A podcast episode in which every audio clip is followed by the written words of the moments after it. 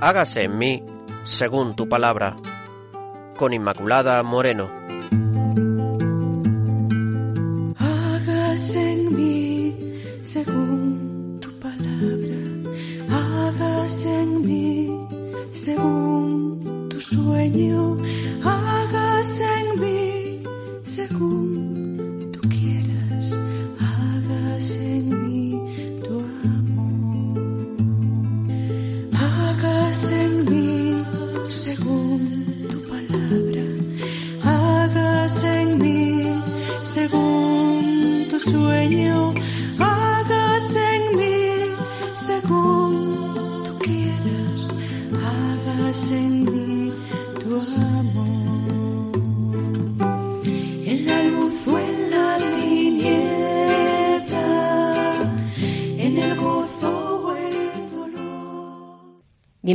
Queridos oyentes de Radio María. Un saludo para todos ustedes. Estamos aquí en el programa Hágase en mí según tu palabra.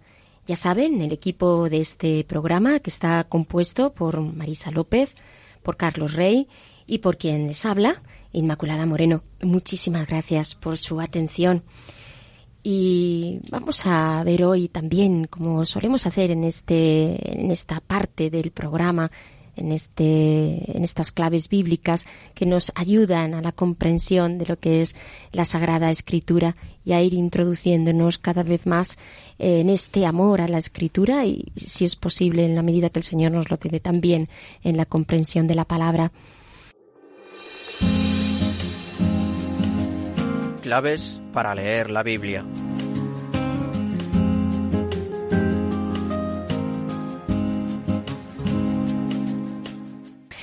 Estábamos hablando y hablábamos en otros programas de lo que es la revelación. Dios se revela, sí, se revela al hombre porque Él es misterio y es una revelación que se da por medio de palabras y de obras. La revelación divina es realmente palabra de Dios, pero también es, y esto lo acontece, acontece de una forma inse- inseparable, una manifestación, un desarrollo del plan de Dios a lo largo de toda la historia. Por eso se realiza esta revelación por obras y palabras que están intrínsecamente ligadas. Las obras que Dios realiza en la historia de la salvación manifiestan y confirman la doctrina y las realidades, porque las palabras están significando a su vez. ¿Y qué hacen las palabras? Proclaman las obras y explican su misterio. Porque nosotros cuando creemos a una persona realmente, pues la creemos no solamente cuando dice palabras, sino cuando tiene hechos, cuando hace actos por los cuales son creíbles. Y esto es lo que hace el Señor. Lo que hace es expresar el amor a los hombres a través de obras y palabras unidas de esta forma tan estrecha. Porque la salvación de Dios aparece en todo lo que hace al intervenir en la historia de los hombres. Es la experiencia que tiene el pueblo de Israel, una experiencia muy afianzada, eh, la experiencia del Dios que les libera, del Dios que se mete en la historia, del Dios que está con el hombre, que no es un Dios lejano, al que no le es ajeno ninguno de estos acontecimientos, sino el Dios que está con cada uno, con cada uno, con cada persona. De aquí esta estrecha relación. Por eso la Sagrada eh, Escritura y mediante la Sagrada Escritura Dios pues da a conocer este sentido salvífico de los acontecimientos. Y por lo tanto estos acontecimientos que son acontecimientos históricos sin embargo se entienden como historia de la salvación porque adquieren este sentido salvífico. Aquí está. Por eso nos dice Dei Verbum Dios habla en la escritura por medio de hombres y en lenguaje humano, es decir, el intérprete de la escritura, para conocer lo que Dios quiso comunicarnos, debe estudiar con atención lo que los autores querían decir y Dios quería dar a conocer con dichas palabras. Está en el punto 12 de Dei Verbum. Porque de esta manera Dios se encuentra con el hombre y se realiza este encuentro por medio de la historia, por medio de los hechos, de los acontecimientos, de las acciones, que son así explicados, por tanto, también a través de la palabra.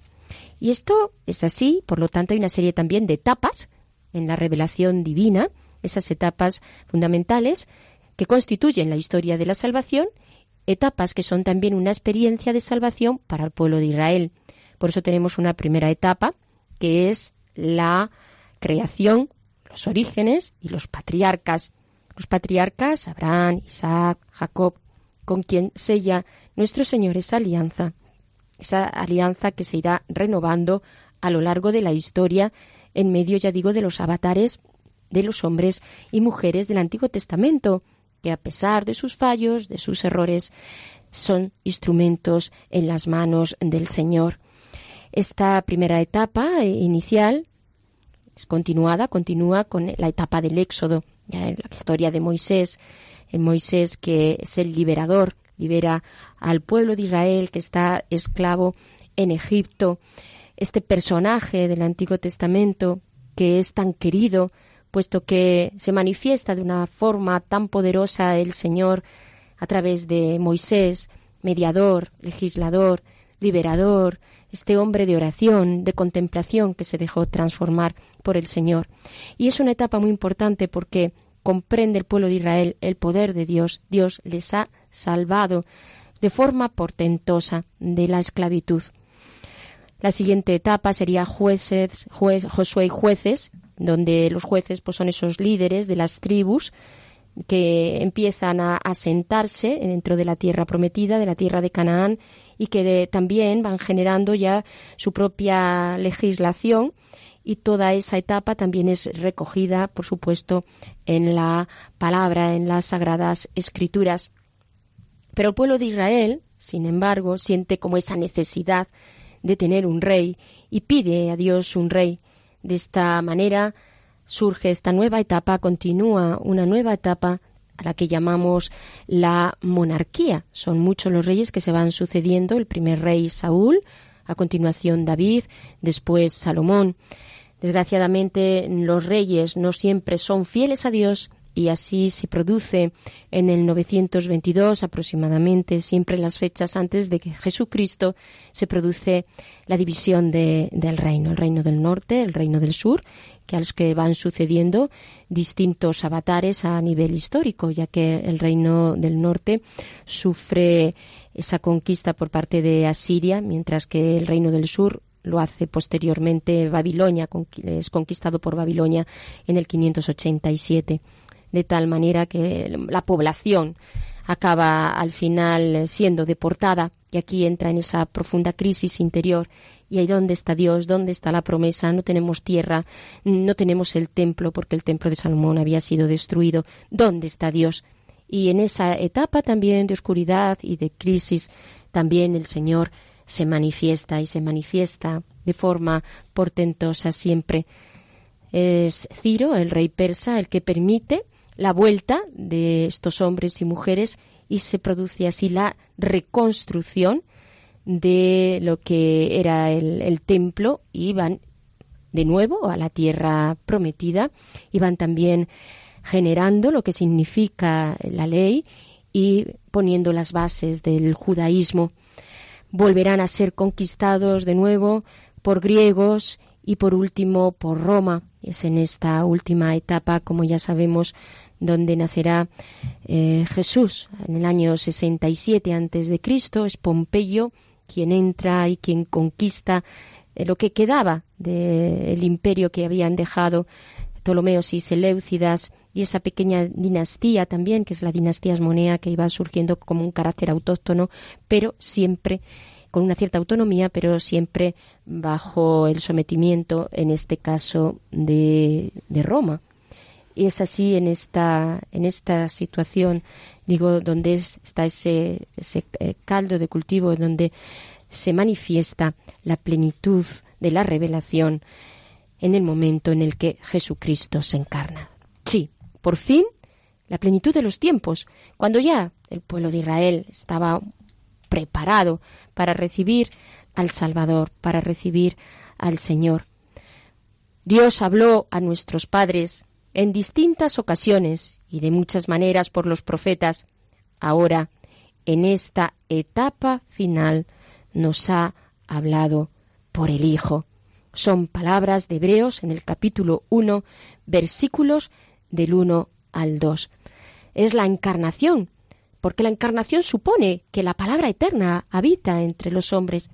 Y entonces Dios revela nada menos que su intimidad. Las palabras y los hechos adquieren este culmen único en Jesucristo. Y así se realiza la obra de la salvación que Dios Padre encomendó a su Hijo. Y esto es lo que nos está manifestando la Escritura. Por eso, quien ve a Jesucristo, ve al Padre. Él con su presencia y manifestación, con sus palabras y obras, signos y milagros, sobre todo con su muerte y gloriosa resurrección, con el envío del Espíritu de verdad, lleva a plenitud toda revelación y la confirma con testimonio divino, a saber, que Dios está con nosotros para librarnos de las tinieblas del pecado y la muerte y para hacernos resucitar a una vida eterna. Son palabras, en este caso, de Dei Verbum en el punto 4, porque Dios no ha podido amar más al hombre ni manifestar de una manera más plena todo su amor que enviándonos nada menos que a su Hijo, el Hijo de Dios, hecho hombre, palabra única, perfecta e insuperable del Padre.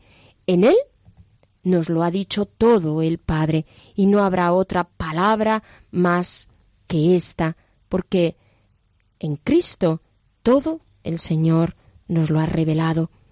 Por lo tanto, queridos oyentes, aunque la revelación esté acabada, no está completamente explicitada, su contenido podrá ser conocido mejor y gradualmente en el transcurso de los siglos. Y esta es una de las razones de la misma existencia de la Iglesia. Por eso, queridos oyentes, la palabra de nuestro Señor es un tesoro, un pozo de sabiduría en el que continuamente vamos descubriendo este misterio, el misterio de Dios y el misterio del amor que se ha querido, querido quedar con todos nosotros. Tu amor por mí es más dulce que la miel y tu misericordia es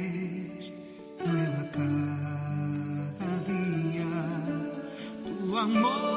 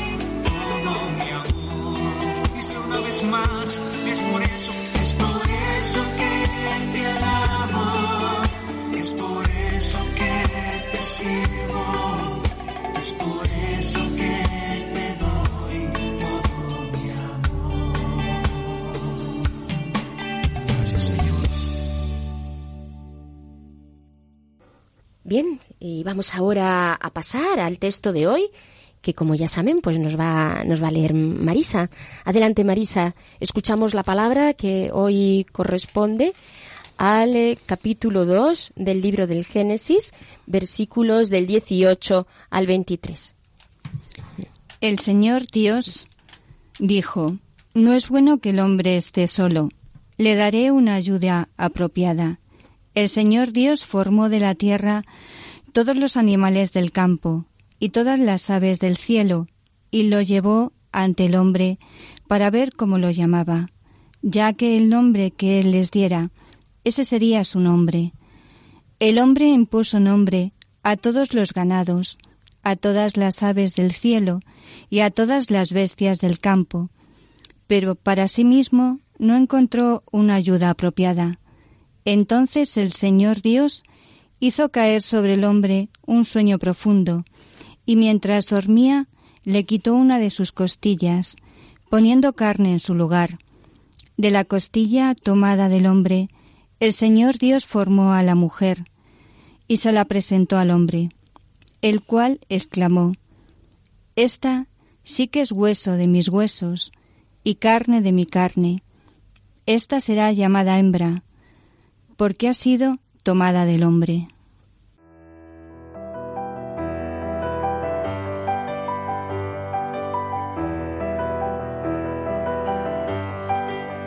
Dios al encuentro del hombre.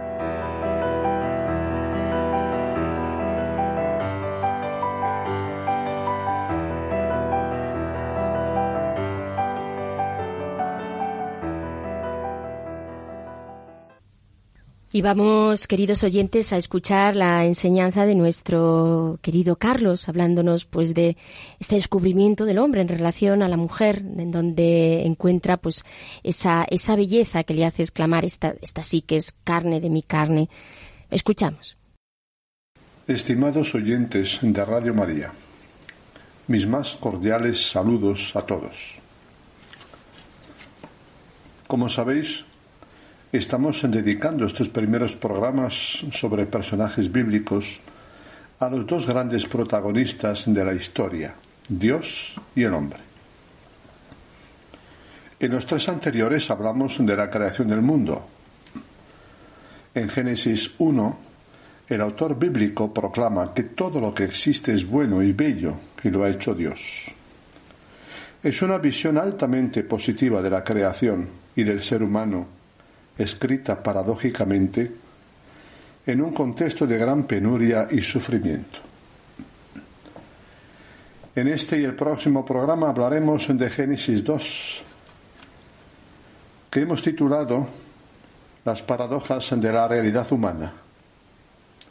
A diferencia de Génesis 1, estos capítulos no se centran en el universo y los seres, sino en el ser humano, tal y como lo quiso Dios. Estos dos capítulos reflejan la realidad de la condición humana de entonces y de ahora. Son textos enormemente actuales, como veremos. A Génesis 1 le falta algo. Es tan positivo y extraordinario que silencia el lado sombrío del ser humano y la dramaticidad de su historia. ¿Son el mundo y sus seres tan buenos y bellos como dice? ¿Por qué existe la vida humana tal como es? ¿Por qué es tan monótona y gris, tan cruda y tan violenta? ¿Por qué la vida nos hiere tanto? El trabajo es ingrato, somos frágiles, el dolor y la muerte nos acechan, el pecado personal y colectivo están ahí. ¿Y quién no ha vivido experiencias de vergüenza y culpabilidad. Lo mejor del ser humano es tan ambiguo. Qué ambiguo e incompleto es todo en la vida. Qué difícil es sentirse bien consigo mismo, con el entorno, con nosotros, incluso con los que más queremos, y hasta con Dios. Toda realidad, por buena que sea, tiene siempre dos caras. Algunos ejemplos. El ser humano es una asombrosa maravilla, su cuerpo, su capacidad de amar, de escudriñar y crear, de distinguir el bien del mal, de abrirse a Dios. Pero es tan limitado y vulnerable y es tan capaz de lo peor. La vida es bella, pero pesa. Es felicidad y maldición, conquista y riesgo de perderlo todo, dicha y tristeza. Unas veces nos parece que tiene sentido vivir, otras nos parece que es absurdo. Somos libres, pero qué limitada es nuestra libertad. Hay tantas cosas que nos limitan y hasta nos esclavizan. Cualquier iniciativa que tomemos depende de un sinfín de cosas y de personas que no controlo.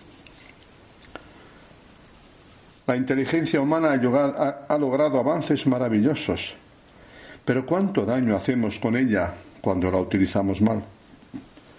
Es un don que transformamos a veces en dardo envenenado. El trabajo me realiza y gratifica, pero ¿cómo pesa y esclaviza? Puede llegar a ser insoportable. La propia atracción sexual no es una bella trampa de la naturaleza. No es una trampa en la que caemos como en un lazo. La mujer puede ser para ti una compañera de vida o una seductora que te hechiza y engaña. Y el hombre para ti mujer, apoyo o intimidad compartida o puede también ser un jefe o un tirano. Siendo así, ¿vale la pena enamorarse? La maternidad es una fuente inmensa de satisfacción y felicidad, pero puede transformarse en una dolorosa y frustrante experiencia. Y Dios, tan deseable, adorable y fiable, es para muchos temible y merecedor de sospecha. El ser humano alimenta sueños de felicidad total y libertad ilimitada y de alcanzar un paraíso que, sin embargo, siempre se le escapa.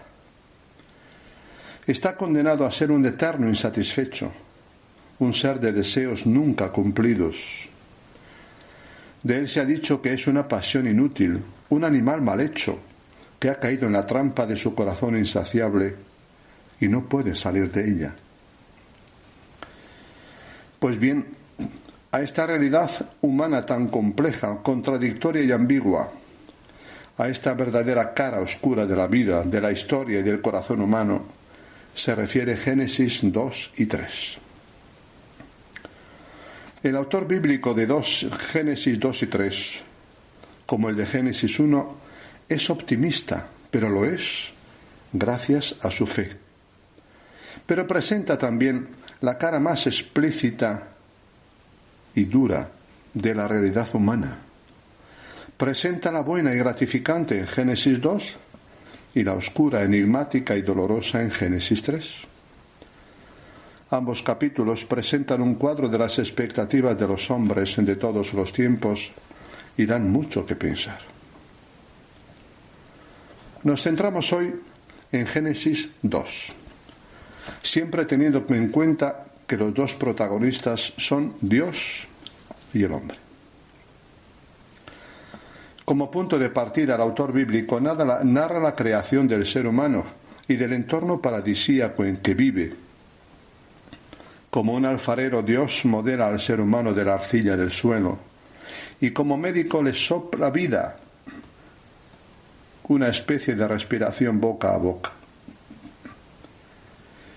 Con estas imágenes el autor refleja a Dios implicado hasta el fondo a favor del hombre, que es su obra preferida, preferida y lo propio y específico de la condición humana. Veamos. El ser humano no se crea a sí mismo ni crea la vida, tan solo la recibe. Tanto para existir como para continuar existiendo, necesita recibir vida de otros, pues no es capaz de generarla por sí mismo. De hecho, lo más valioso que posee, el ser, la vida, la libertad, el amor, no son conquista suya, sino don recibido. El hombre es tan frágil y endeble como el barro. Quebradizo y caduco, tiende a ser polvo inerte y al morir vuelve a ser tierra, la misma que ha pisado durante toda su vida. Pero siendo barro, el hombre recibe el soplo o aliento de Dios y gracias a él vive. Como Dios es un ser personal, capaz de interiorizar y de establecer relaciones incluso con Dios.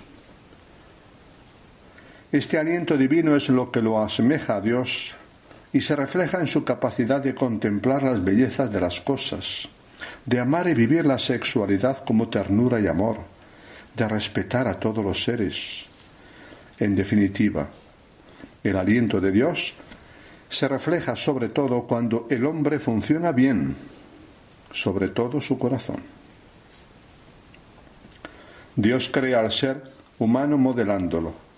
Preciosa imagen que expresa que cada hombre le cuesta su trabajo a Dios, obligándole, digámoslo así, a poner toda la carne en el asador, pues este, el ser humano, siempre se resiste a dejarse, a dejarse hacer. Dios me trabaja con mimo y tino, respetando mi libertad y adaptándose a mi ritmo, siempre, pero con paciencia infinita.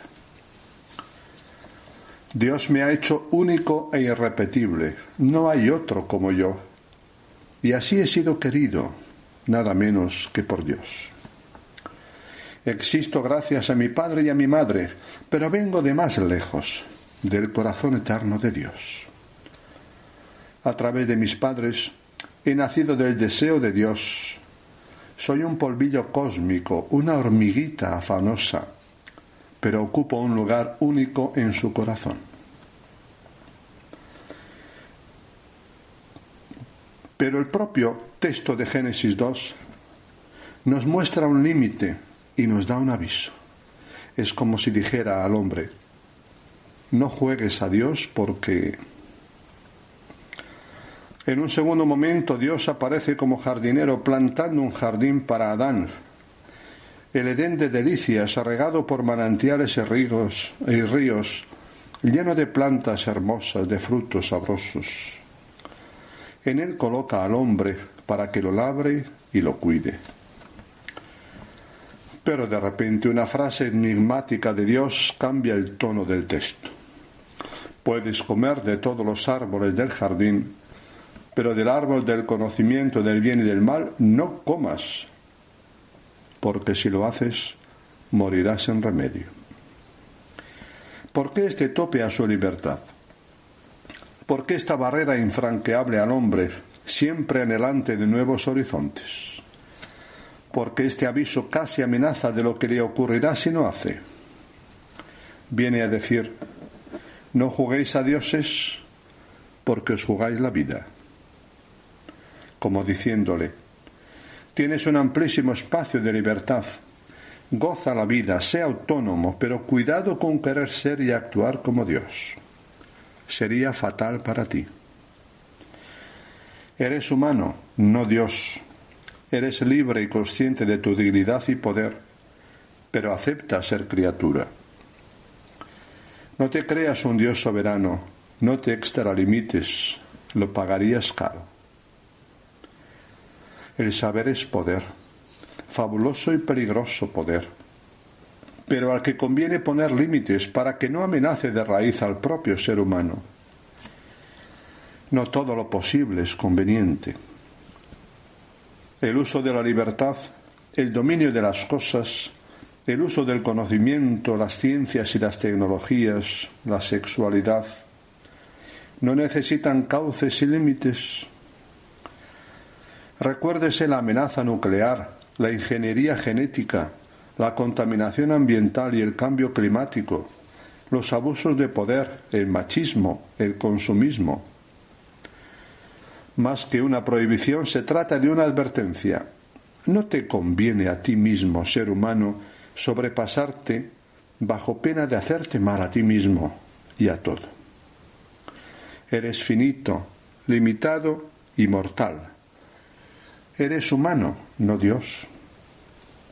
Jugar a Dios, creerse omnipotente, manipular todo sin freno ni criterio, ¿No ha sido la, tentación frecuente del hombre de todos los tiempos? Y eso con consecuencias funestas para individuos y pueblos. El ser humano lleva dentro de sí una desmesura que lo hace peligroso para sí mismo. Génesis 2 presenta también al ser humano como barro, ya lo hemos dicho, pero barro enamorado y capaz de enamorar. Al final del capítulo 2 se nos da la respuesta al misterio de la pareja humana. ¿De dónde proviene el amor de pareja, la mutua atracción sexual? Algo tan normal y propio de todo hombre y mujer es, con todo, algo tan maravilloso, insondable y gratuito. El autor bíblico expresa esta experiencia humana tan rica mediante varias imágenes. Poner nombre, la soledad, el sueño, el hueco de la costilla extraída, la sorpresa y la desnudez. Veamos. Al poner nombre a las cosas y dominarlas, el hombre se siente realizado por todo aquello que hace. Son las ciencias, la tecnología, la profesión, pero nada de lo que hace o posee le llena. En medio de todo ello experimenta una profunda soledad si no encuentra a alguien con quien compartir su vida. Como un indigente solitario anhela la presencia de un tú personal con quien vivir un encuentro. Anhelo del varón y de la mujer de todos los tiempos. Tengo carrera, buena profesión y dinero de sobra, pero soy un desgraciado. No tengo quien me ame ni a quien amar, decía una persona. Qué hermosa es la imagen del sueño profundo de Adán el hombre no puede hacer nada para tener a su mujer o ésta a aquel. Como todo lo más hondo y bello en la existencia humana, el amor no se gana ni se merece, ni se compra con dinero, ni se conquista con la fuerza.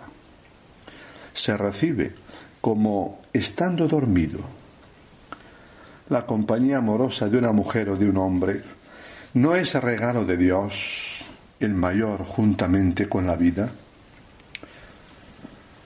Como un experto cirujano, Dios extrae la costilla del costado de Adán, moldea, el cuerpo de la mujer y se la presenta. Al despertarse, éste se sorprende y vive la experiencia cumbre de su vida, en el amoramiento que le fascina y estasía. Esta sí es hueso de mis huesos y carne de mi carne, exclama formidable modo de expresar la poderosa e inapagable atracción sexual. Ahí está ella, un ser seductor y maravilloso, un tú destinado a llenar el costado vacío del hombre, a formar una sola carne con él y vivir una relación interpersonal de amor y de vida. Gracias a la mujer, Adán ha llegado a ser un hombre cabal. Por último, el símbolo de la desnudez, como experiencia indescriptible. Estaban, ambos desnudos, pero no se avergonzaban el uno del otro, exclama el texto. La atracción sexual lleva una desnudez transparente, sin vergüenza ni culpa, apta para vivir la intimidad física, afectiva y espiritual. El sexo, viene a decir el texto, en las entrelíneas puede ser vivido como la mejor expresión de lo espiritual que anida en el ser humano, en el hombre y la mujer. El ser humano es un ser sexuado gracias también a Dios. Se siente llamado a compartir su intimidad como afectividad desplegada y a un nivel de comunión y de comunicación única, expresada a través del cuerpo. Es un pedazo de barro capaz de enamorarse polvo enamorado y enamorante. La sexualidad es una realidad buena, querida y creada por Dios, que realiza profundamente al ser humano y le abre al mismo Dios. La Biblia alimenta una concepción positiva de la sexualidad. El sexo no es perverso ni sospechoso, no es una trampa de Dios ni de la naturaleza. Puede ser vivido con gozo, como la vida es, un regalo, una sorpresa de Dios para todo ser humano. La Biblia no sospecha ni, ni minusvalora la sexualidad, aunque también, es verdad, testimonia los abusos y violencias que se cometen con ella. Pero todas estas experiencias humanas, aun siendo buenas, están expuestas a las peores adulteraciones y corrupciones. Basta mirar a la historia para ver cómo en el modo de vivir la libertad, el poder o la sexualidad, junto a lo mejor, se encuentra lo peor. ¿Por qué? Es el tema de nuestro próximo programa.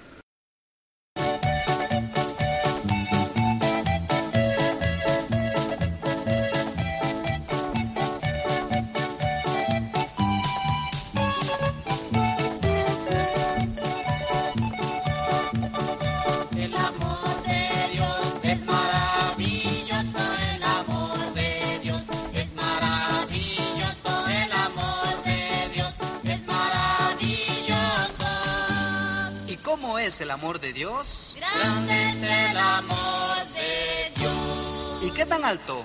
Tan alto que no puede estar más alto que él. Tan bajo que no puede estar más bajo que él. Tan ancho que no puede estar afuera de él. ¿Y cómo es el amor de Dios? Grande es el amor otra vez. El amor de Dios es maravilloso.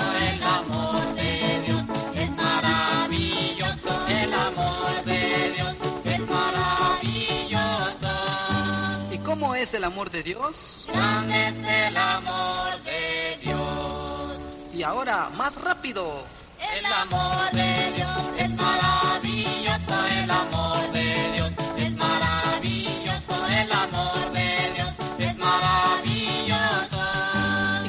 amor de Dios? Grande es el amor de Dios. ¿Y qué tan alto? Tan alto que no puede estar más alto que. Tan bajo que no puede estar más bajo que. Tan ancho que no puede estar afuera de él. ¿Y cómo es el amor de Dios? Grande es el amor de Dios. Y ahora, más lento. El amor de Dios es maravilloso.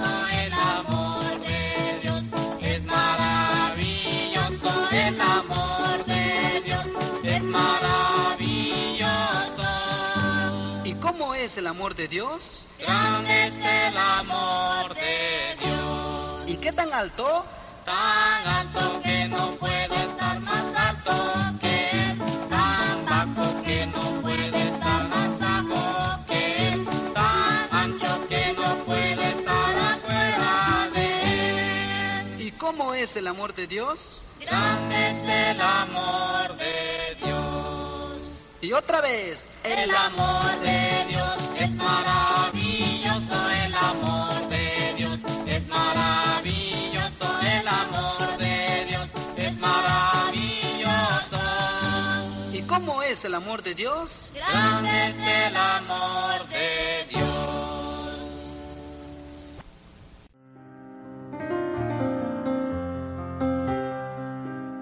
Rincón Bíblico.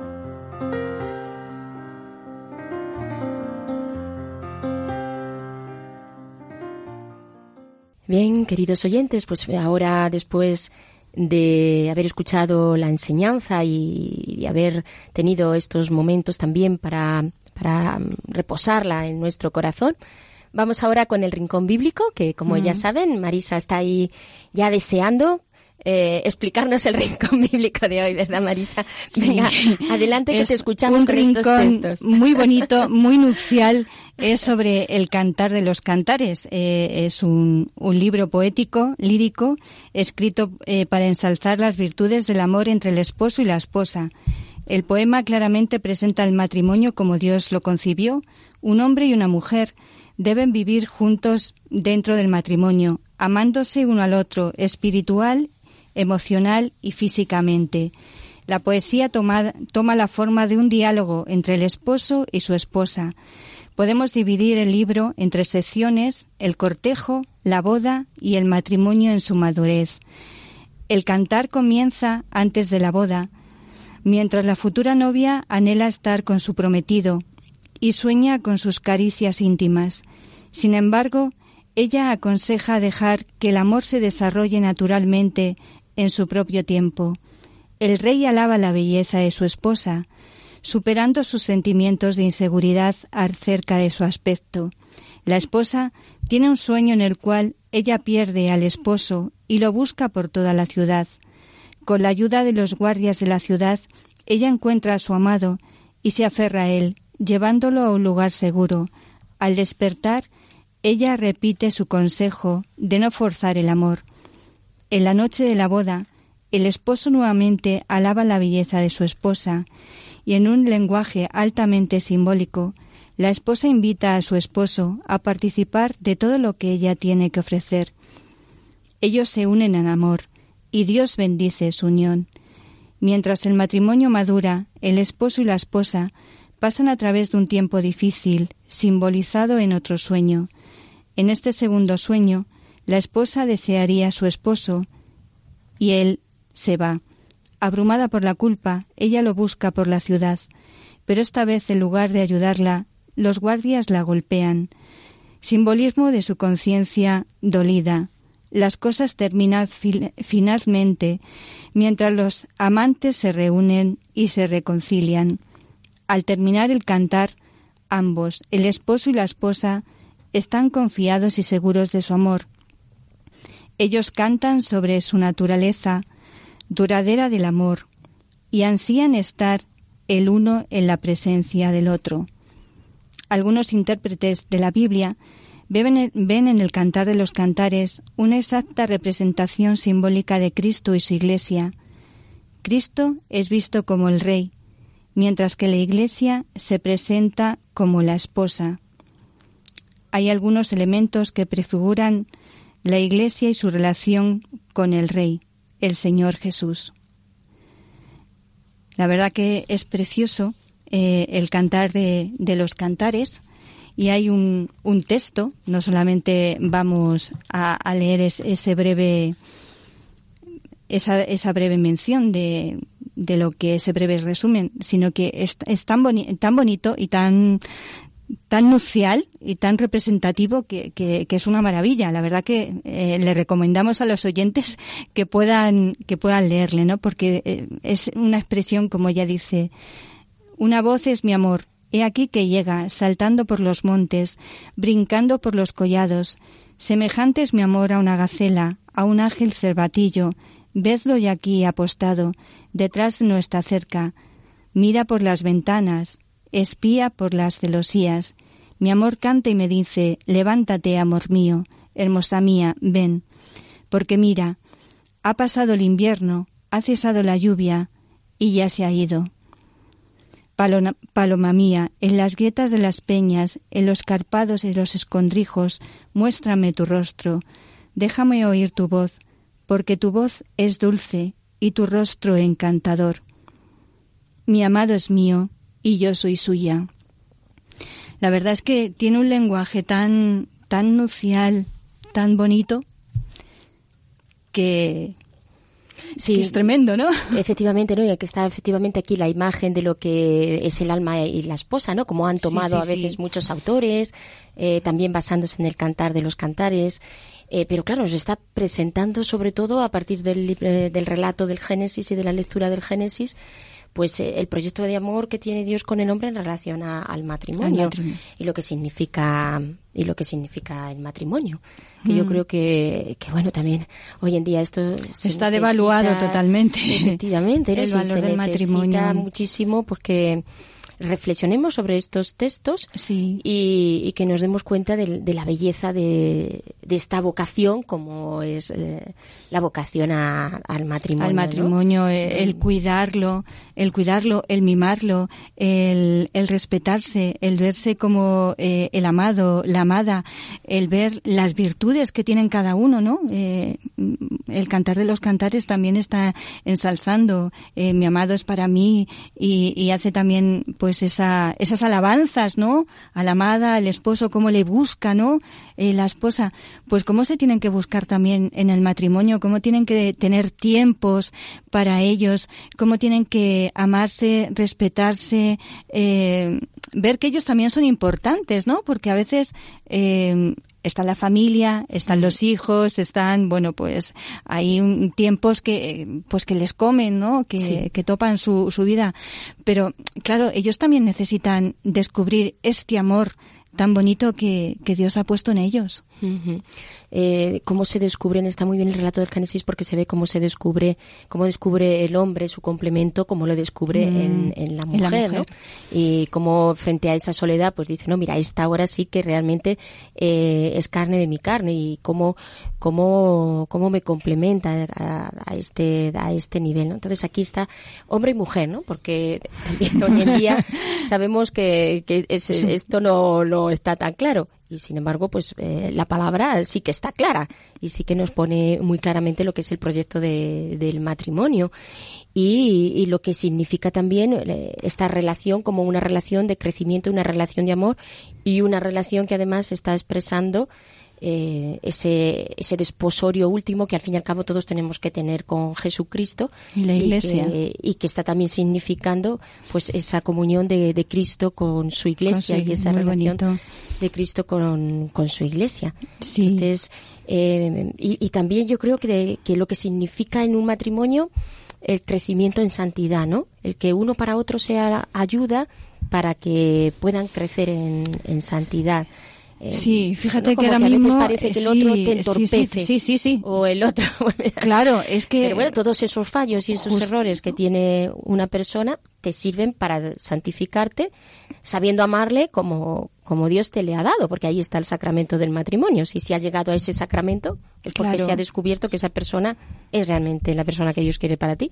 Y, y- y creer también en el sacramento como la gracia que te, que te va a, a ayudar a santificarte y amarle con un amor más real y en realidad más maduro y por lo tanto Sí, porque Más de estamos, Dios. estamos en una sociedad de que nos movemos por el gusto.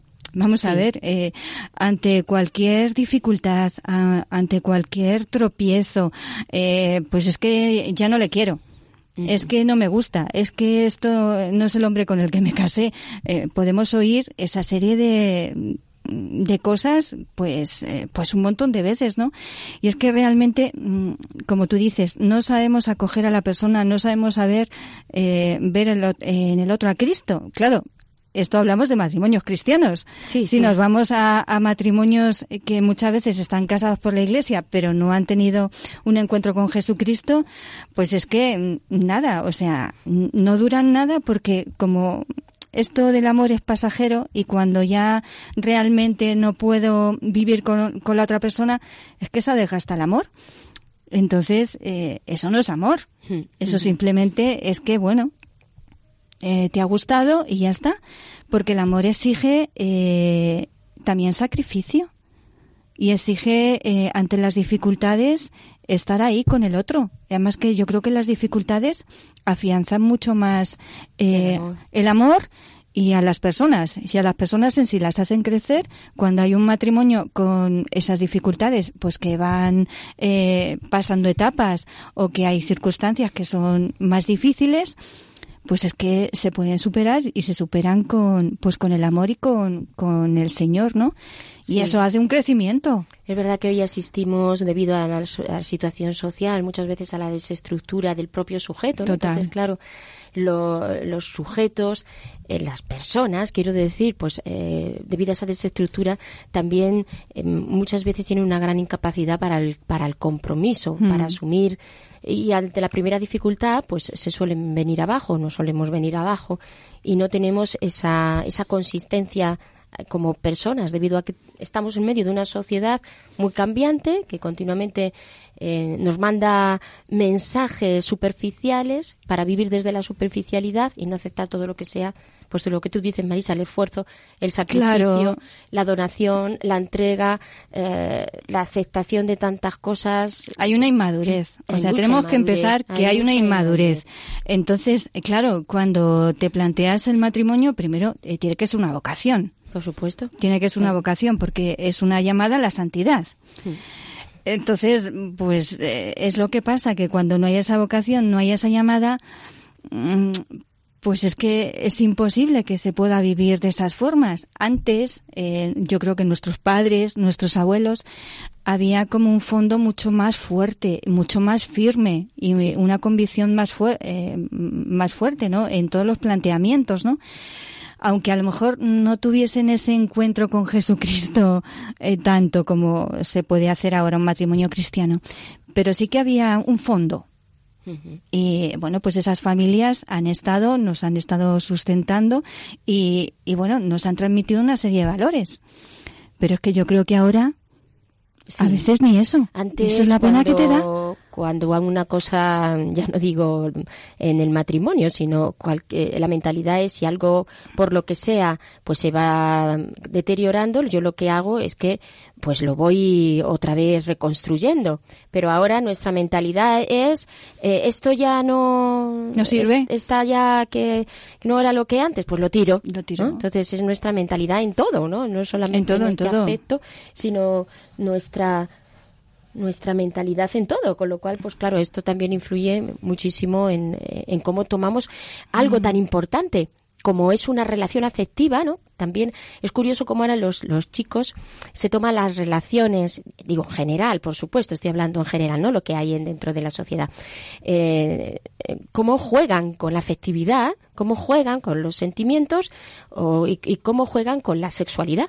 ¿Qué pasa? Pues que al final son incapaces de, de comprometerse, son incapaces, su corazón desea un amor de verdad, porque es lo que desea el corazón Sí. humano, un amor de verdad para siempre, y sin embargo, pues son incapaces de tener ese, ese compromiso, y es pues porque cuando tú estás jugando con unas cosas tan importantes como es la afectividad y como es la sexualidad, Claro.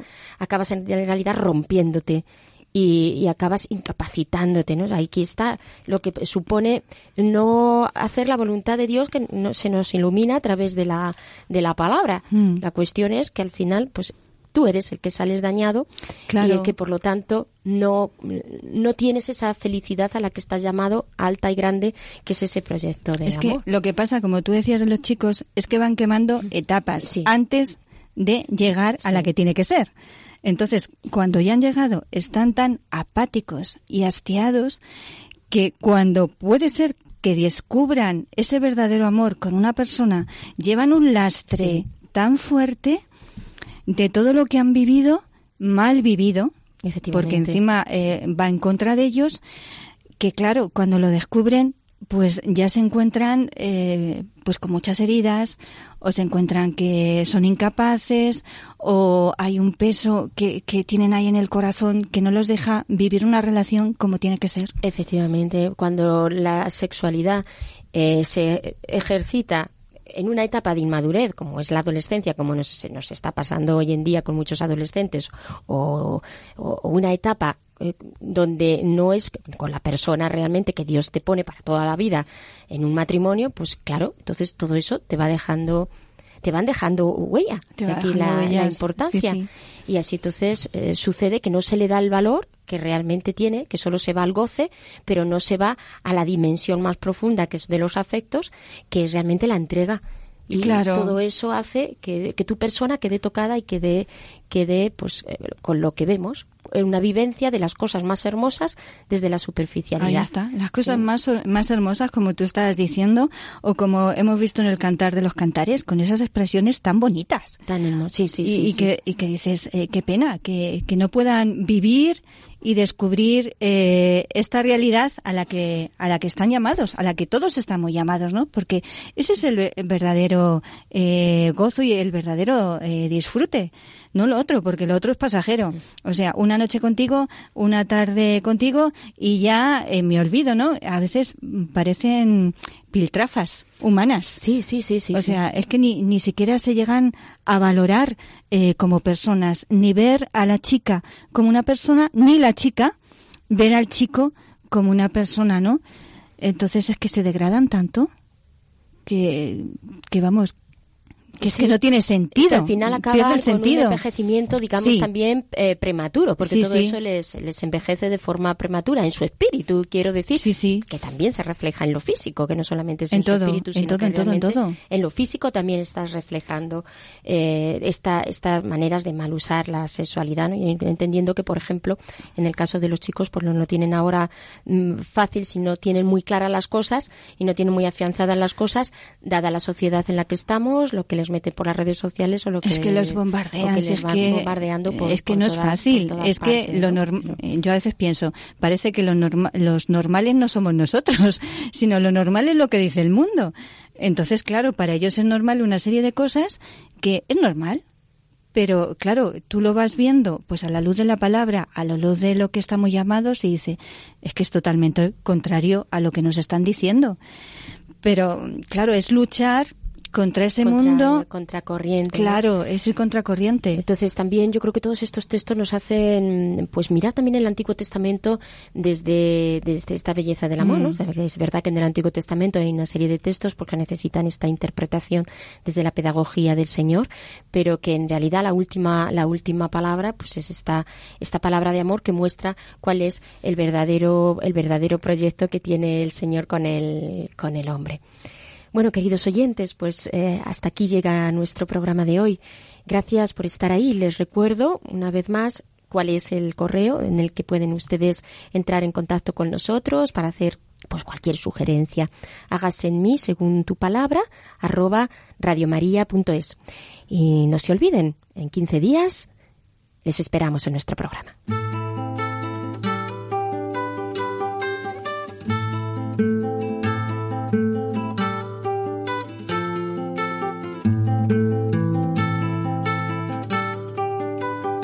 Han escuchado Hágase en mí según tu palabra, con Inmaculada Moreno.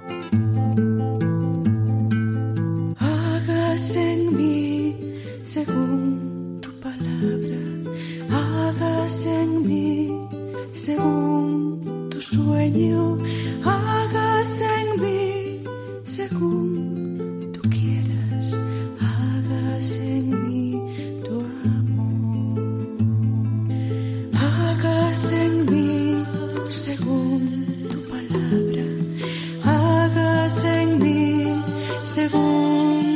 sueño.